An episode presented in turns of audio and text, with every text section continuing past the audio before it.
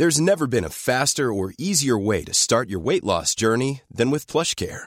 PlushCare accepts most insurance plans and gives you online access to board-certified physicians who can prescribe FDA-approved weight loss medications like Wigovi and Zepbound for those who qualify. Take charge of your health and speak with a board-certified physician about a weight loss plan that's right for you.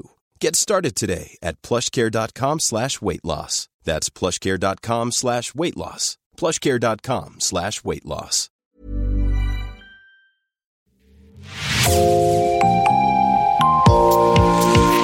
Bonjour, c'est Jean Berthelot de Lagleté de l'équipe Podcasting. Bienvenue dans L'actu dans la poche, le podcast quotidien d'actualité du Grand Sud-Ouest, signé Podcasting.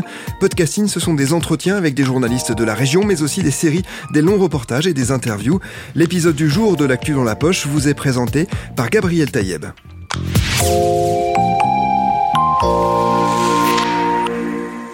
À Bordeaux, on y travaille, on s'y amuse, on y danse, mais aussi parfois on s'y tue.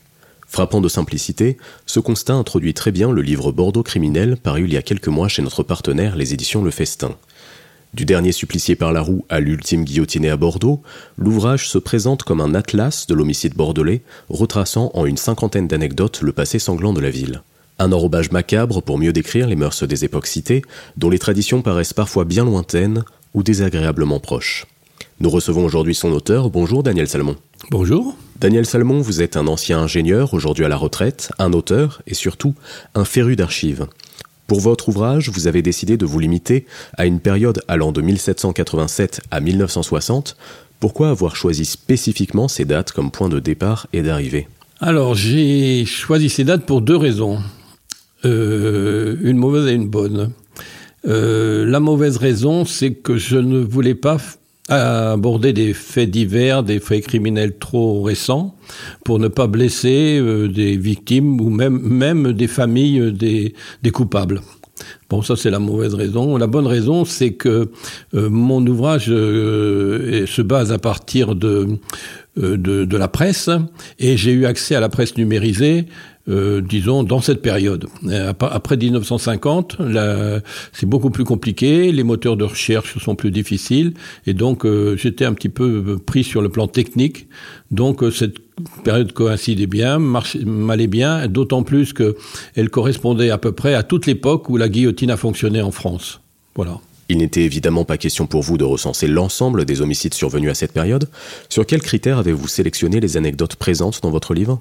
Alors en fait, euh, j'ai fait un travail euh, pas exhaustif parce qu'évidemment le sujet euh, serait compliqué, mais j'ai fait beaucoup plus de recherches et j'ai recensé à peu près 200 faits criminels dans cette période à Bordeaux.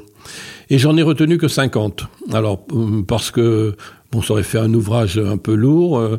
en plus, je, ça aurait fait un genre de panthéon du crime, ce que je voulais éviter. Euh, alors, j'ai pris une cinquantaine comme ça, un peu arbitrairement.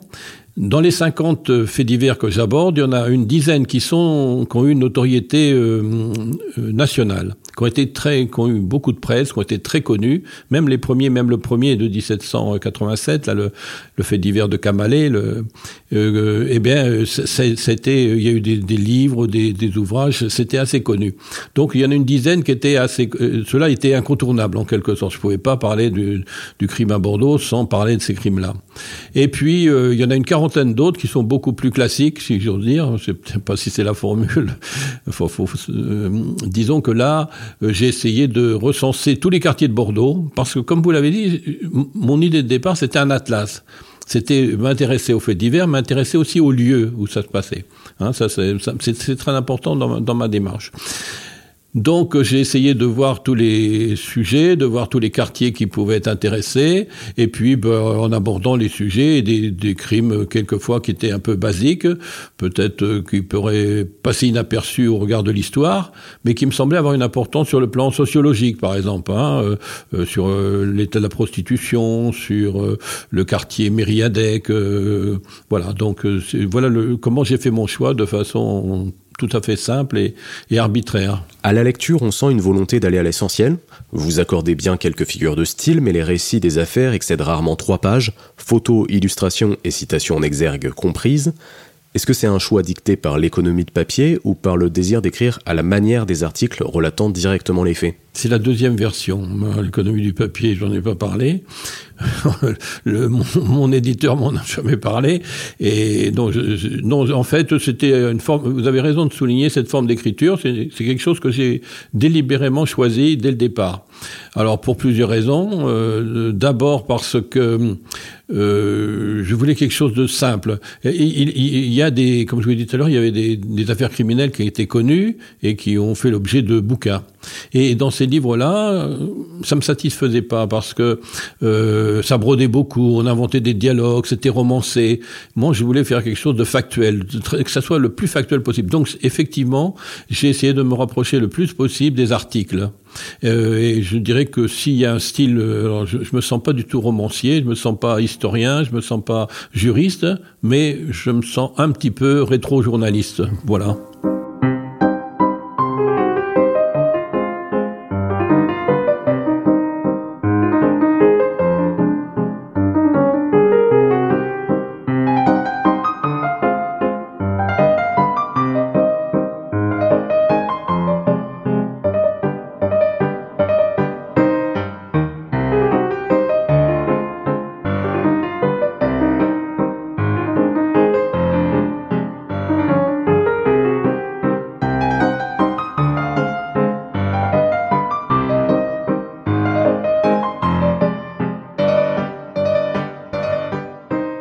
Daniel Salmon, cela fait bien longtemps que les affaires criminelles passionnent. Dans votre livre, vous évoquez notamment des exécutions publiques réunissant des milliers de personnes, ou encore la fascination des Français, en avril 1940, pour un double meurtre aux airs de vaudeville macabre, qui constituait selon vous une distraction bienvenue en temps de guerre. Pourquoi les faits divers suscitent-ils toujours autant d'engouement selon vous? Alors là, euh... vaste question. Effectivement, les faits divers ont toujours préoccupé l'opinion publique.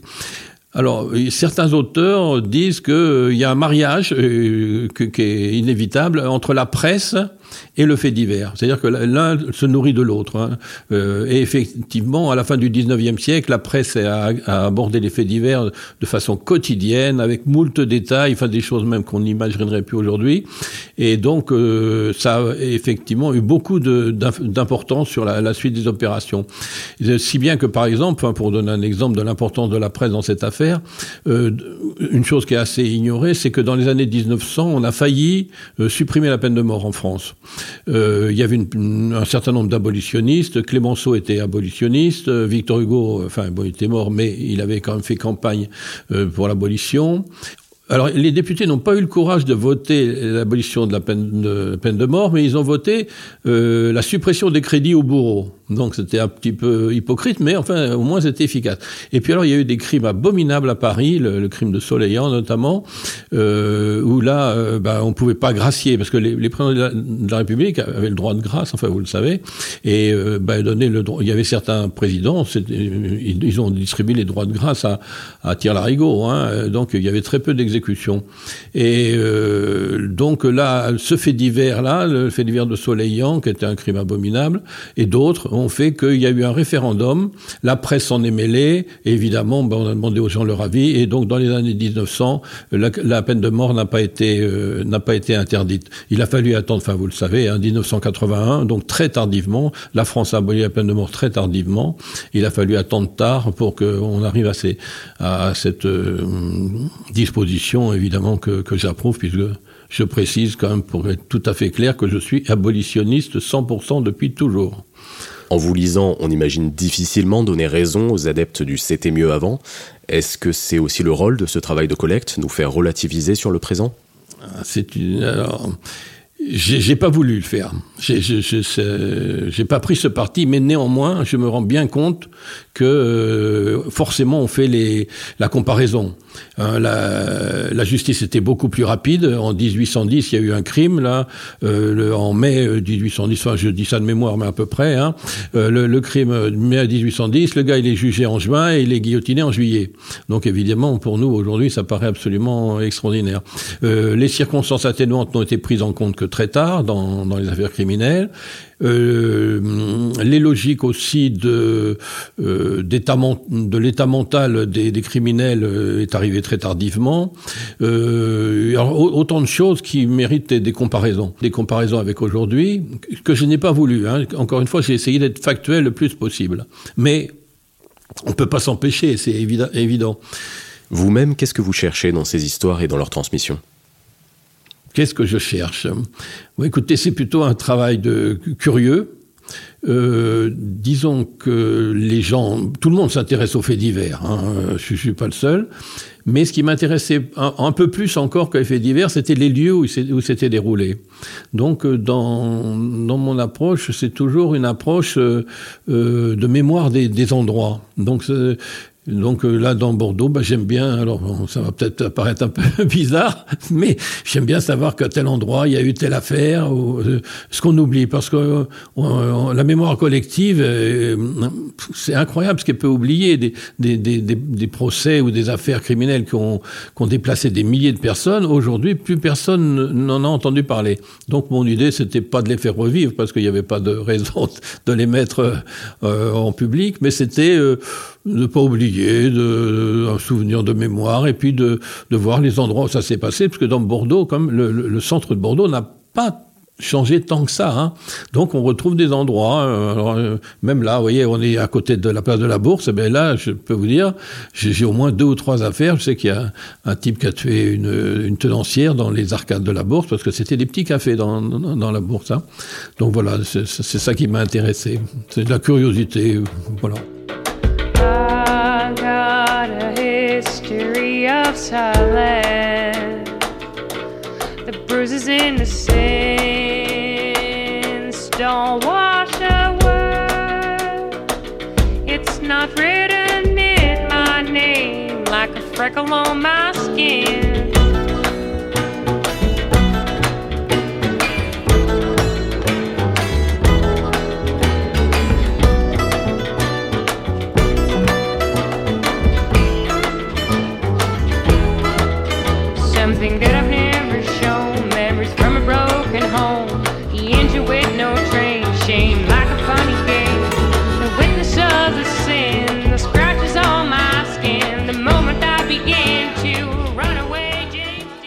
En préface de votre livre, vous indiquez des hommes souvent et des femmes rarement ont enlevé la vie à d'autres hommes rarement ou d'autres femmes souvent.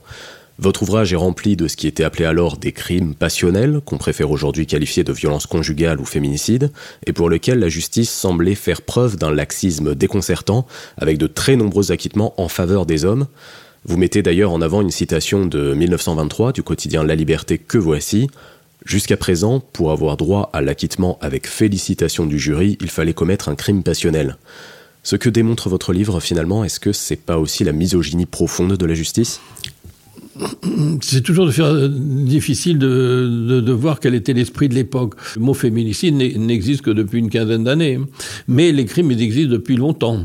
Euh, et euh, les crimes passionnels étaient quand même assez tolérés des, jurés, des jurys de cour d'assises, et en fait il y avait une grande tolérance. Il suffisait qu'un type qui a tué sa femme dise ma femme, elle avait des mœurs légères, bon, elle me trompait, ou comme je l'écris dans mon bouquin, elle avait les talons courts pour prendre des formules un peu de l'époque, eh bien, euh, il s'en sortait pas trop mal finalement. Hein. Donc ça, c'est des comparaisons qu'on peut pas faire. Mais encore une fois, ça n'a pas été mon parti de départ. Hein. Mais ce, que vous dites est vrai. Une, quand même une petite réserve que je mettrais, c'est que effectivement, euh, les, les, hommes étaient acquittés, mais il y a aussi eu des femmes qui ont été acquittées pour avoir fait des crimes passionnels. Il y en a une ou deux, et notamment une qui a été très célèbre parce que son, son mari, qu'elle a tué sur le trottoir euh, de la rue Lafayette, donc pas très loin d'ici, euh, eh bien, c'était le, directeur du Grand Théâtre. Donc c'était pas n'importe qui. Elle l'a tué et elle a été acquittée sous les acclamations. Voilà, donc euh, effectivement. Alors pourquoi il y avait une telle tolérance? Je pense que c'était l'état d'esprit ambiant, hein, c'était l'état d'esprit de l'époque. Bon, évidemment, aujourd'hui, tout ça nous paraît pas croyable. Alors, j'en profite pour dire une chose, bon, qui, me sera peut-être reprochée plus tard, mais euh, dans la justice des, de, ces faits divers et de ces violences conjugales, euh, il y a beaucoup à faire encore. Hein. C'est évident. Mais on ne peut pas dire que rien n'a été fait. Donc on partait de loin quand même. Hein. Parmi les affaires que vous avez sélectionnées, les motifs invoqués par les meurtriers sont nombreux. En 1904, l'huissier Arsène Olé tue notamment sa femme enceinte et ses deux enfants en prétextant vouloir les sauver du déshonneur après avoir perdu de grandes sommes d'argent. Vous indiquez pour cette affaire, le motif invoqué, la crainte de perdre sa respectabilité, ne peut se comprendre que dans l'atmosphère hypocrite et pesante du XXe siècle. C'est-à-dire Alors, ce, fait divers, là, euh, qui est un fait divers épouvantable, hein, qui a lieu à Talence, là, en 1904, effectivement, c'est quelqu'un qui était euh, très pratiquant, qui était royaliste, euh, qui était euh, très connu dans, dans la ville, là, enfin, qui avait une certaine renommée, et qui ne, ne pouvait pas accepter le déshonneur. Il n'a pas été le seul, hein, parce que il y a dans, dans mon bouquin, là, il y a deux histoires à peu près parallèles. Il y a cette histoire de 1904, puis il y a une autre histoire qui s'appelle Elie Sabid, en 1840. Elie Sabid était un type qui a tué, alors non pas ses enfants, mais les enfants de, son, de sa maîtresse, et puis sa maîtresse elle-même dans des conditions euh, euh, épouvantables, dans des conditions dantesques. Euh, franchement, c'est, la lecture est, difficile. mais c'est un peu la même idée, c'est-à-dire que en fait, c'était des, ils avaient une telle idée de l'honneur ou de d'avoir peur de, de comment dire de l'opinion publique euh, qu'ils en arrivaient aux pires extrémités. Ça, là aussi, c'est une des choses qui nous paraît difficile à, à comprendre, mais qui, qui, était, à mon avis, assez bien ancrée dans l'esprit des gens. Daniel Salmon, nous n'allons pas divulgacher les nombreuses affaires citées dans votre livre, mais est-ce qu'il y a un crime ou une anecdote qui vous a particulièrement marqué ou surpris dans vos recherches? Alors, j'en prends deux. Hein. Celle qui m'a surpris, c'est l'histoire de la malle sanglante. Euh, alors celle-là, je la connaissais pas du tout. C'est-à-dire, c'est un, un, type qui tenait un magasin euh, dans la rue des Remparts et euh, qui tue, euh, enfin qui tue. On ne sait pas trop en fait. Hein. Il était, il, s'en est sorti, bien sorti au bénéfice du doute. Hein. Euh, sa, sa, maîtresse se serait enfoncé un couteau de 10 cm toute seule dans la cuisse. Bon, alors que l'expert judiciaire qui est venu lors du procès a dit euh, c'est impossible. enfin, en tout cas, il, a, il a récupéré le corps de cette pauvre fille là, il l'a mis dans une malle et il est allé l'enterrer dans le Lot-et-Garonne. Euh, bon, il a été pris après, découvert, évidemment, l'affaire a fait grand bruit. Et ce type-là, euh, il est jugé. comme j'ai dit tout à l'heure, il s'en sort pas trop mal. Alors pourquoi? Bon, difficile à. On n'a pas tous les tenants et les aboutissants. Et chose absolument extraordinaire, c'est qu'il fait ses trois ans de tôle, là, euh, enfin, et puis euh, en sortant, il demande à récupérer ses objets. On lui dit ah ben oui, on a gardé votre malle, et il récupère sa malle. Donc ça, c'est une affaire qui, quand même, j'ai trouvé ça un peu curieux, disons. Et puis l'autre histoire, beaucoup plus tragique, là, c'est l'histoire d'une petite euh, d'une petite prostituée là euh, qui s'appelle euh, Casobon euh, qui euh, qui travaillait où il y le, vers le cours Victor Hugo Hein, euh, ça s'appelait les fossés à l'époque. Hein. Et c'était ce qu'on appelait une fille soumise. C'était une pauvre gamine, là, elle était assez jeune. Euh, elle avait un copain qui l'a laissé tomber et il y a un marlou qui lui a mis la main dessus, hein, un macro avec son frère. Et cette pauvre fille-là, euh, alors la, presse décrivait tout à l'époque. Donc il y a une description complète de sa chambre. Euh, et donc je l'ai reprise parce que euh, c'était trop trop typique. Donc on décrit sa pauvre chambre là, et elle, elle avait pas fait ses 5 francs de la journée. Son, son, son gars là, son macro, hein, disons ça, son proxénète là, l'a battu et l'a tué. Et ça c'est vraiment, c'est une histoire épouvantable, une histoire euh, sordide, mais qui est assez émouvante, je trouve. La, description de la chambre de cette pauvre fille, là, ça vous travaillez, là, ça, ça vous lève le cœur.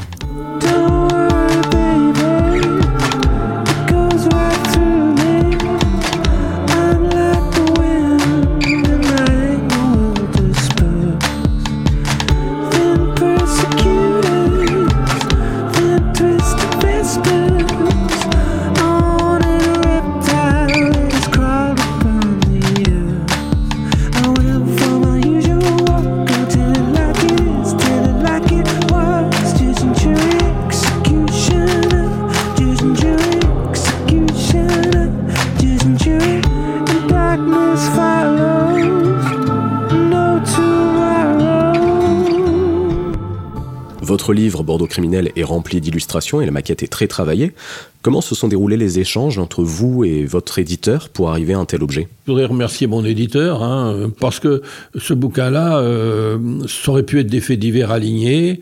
Euh, comme vous l'avez indiqué tout à l'heure, j'ai essayé de faire un format très court, euh, très succinct, et c'est ce vraiment ce que j'ai voulu faire. Hein. Donc si je les avais alignés sans comme ça, ça aurait été un livre difficile à lire. Mais l'éditeur a tenu à ce qu'il y ait une iconographie.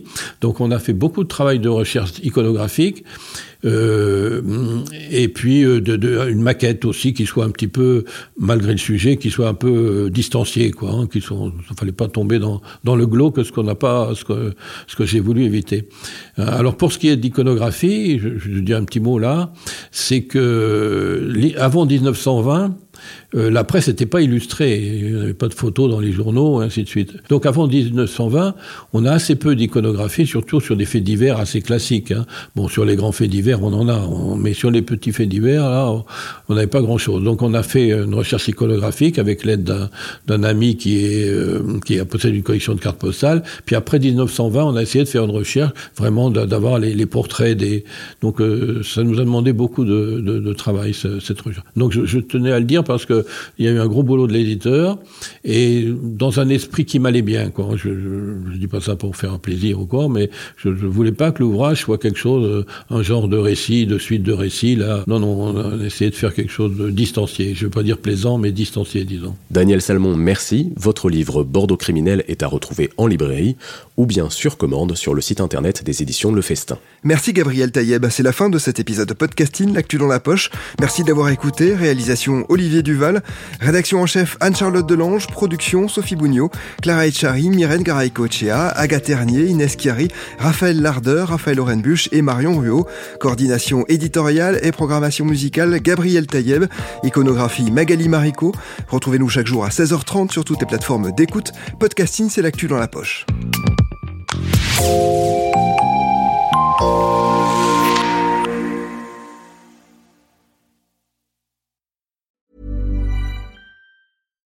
Sick of being upsold at gyms?